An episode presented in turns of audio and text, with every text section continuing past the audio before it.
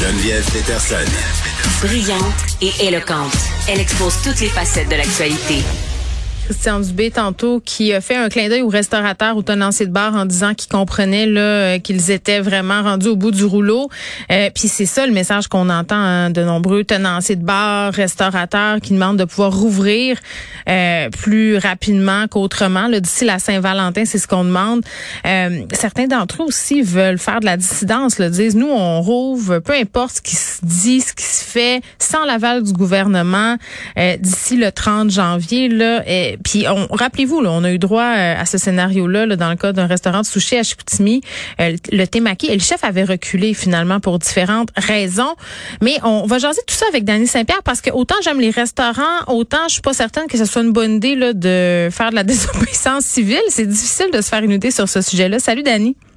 Allô, content de te retrouver. Ben moi aussi très très contente, surtout pour parler de cette question difficile. Pour vrai, parce que je pense que c'en est une, euh, la question des restaurateurs en ce moment là qui sont, disons-le, quand même euh, très très affectés. Là, les premiers ouverts souvent, euh, les premiers fermés pardon et les derniers ouverts. toi, tu vois tout ça aller depuis deux ans. Tu as des restaurants. là, à l'heure où on se parle, 18 janvier. Là, comment J'ai envie de te demander comment tu te sens par rapport à tout ce qui est annoncé, tout ce qui se fait, tout ce qui se fait pas? Oh, écoute, hein, on dirait que je commence à avoir la couenne dure. Tu vois, comme moi, je pars mon Danny Pan Pizza Saint-Lambert ce soir. Euh, parce que puisqu'il n'y a plus de salle à manger, ben, c'est le royaume du take-out qui est reparti. Bien que ce soit pas mal moins fort qu'à qu'au euh, qu'à l'apogée mm. euh, du prêt-à-manger. Je pense que les gens en ont soupé, c'est le cas de le dire. il y a encore des revenus. j'ai pas fait exprès. Oui. ben, bravo quand même.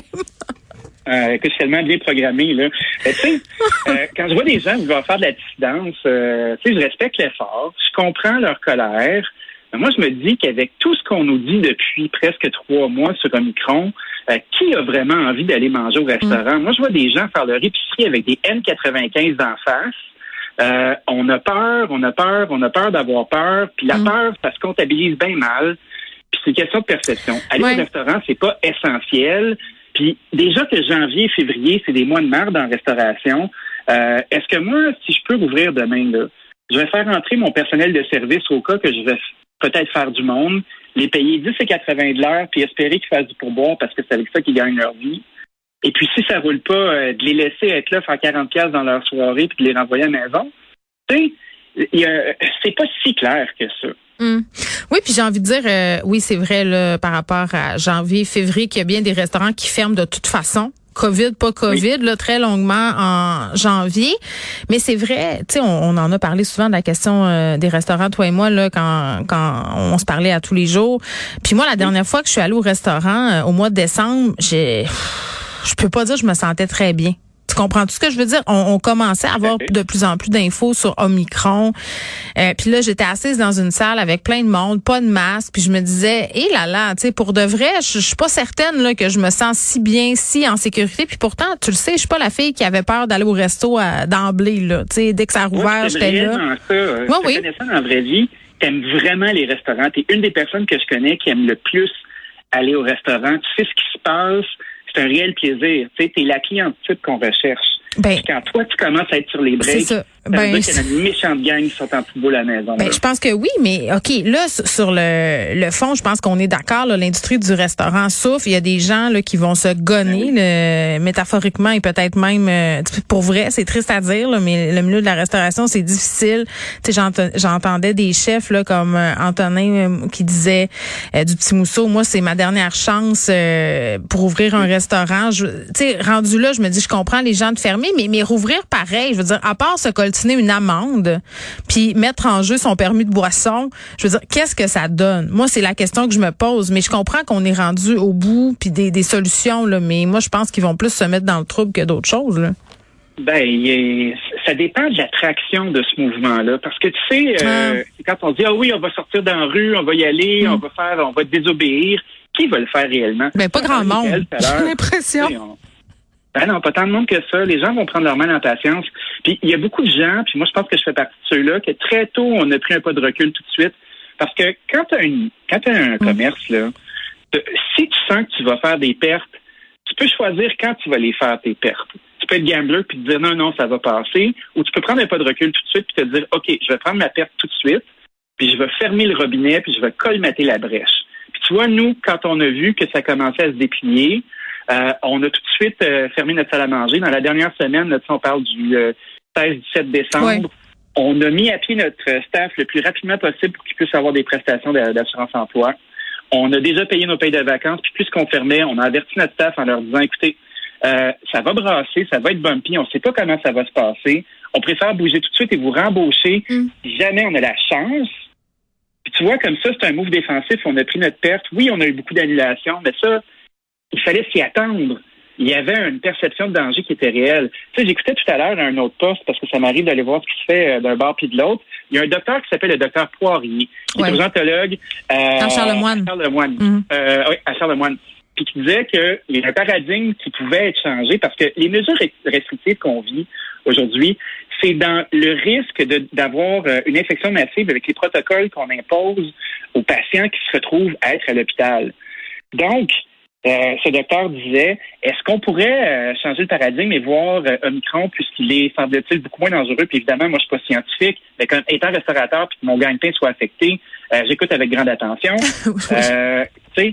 qu'on puisse voir Omicron comme étant quelque chose de moins dangereux, que comme société, on puisse accepter de prendre un risque et de quitter la notion soi-disant irréelle de risque zéro, puis de se dire, OK, est-ce qu'on peut ouvrir les pelles un petit peu, puis que les gens qui sont asymptomatiques puissent retourner pratiquer? Est-ce qu'on peut arrêter de, de, surconfiner les gens qui sont à l'hôpital et d'isoler les gens qui sont réellement en danger?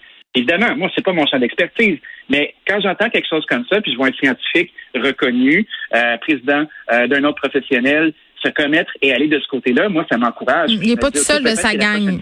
Oui, oui. Ben, ben, c'est ça. Mais en même temps, on, on, sent un changement de paradigme au niveau du gouvernement sur la façon dont on parle de micro. En même temps, euh, Dr Boileau nous rappelait tantôt que ça demeurait un variant qui est dangereux. Il y a des gens qui ont des complications. Il ben faut pas non plus trop dorer la, la pommade. Euh, mais, tu sais, euh, le fait aussi là d'avoir annoncé ça un 30 décembre, tu sais, vous avez pas eu beaucoup de temps pour vous préparer. Là, on le sait, fermer un restaurant, c'est long, ça coûte cher, le rouvrir aussi. Là, mettons qu'on essaye de voir le positif de l'affaire parce que je pense que tout le monde s'entend pour dire que ça n'a pas été fait euh, dans les règles de l'art. On était en gestion de crise, donc c'était ça qui se passait. Là. Bon, ça, ça je, ce bout-là, je, le comprends. Euh, on va rouvrir à un moment donné. Ça, ça c'est sûr. Tu sais, je veux dire, le plus tôt sera le mieux. C'est ce qu'ont dit euh, les gens au point de presse tantôt. dans quelles conditions on fait ça? Puis est-ce qu'on fait ça si c'est pour refermer? on le sait, là, ça va avec les saisons. je pense que l'été va arriver aussi à un moment donné. Tu toi, t'entrevois ça comment? Ce serait quoi le scénario euh, qui fait le moins mal, finalement? Ben, je, vais te faire un aveu, moi.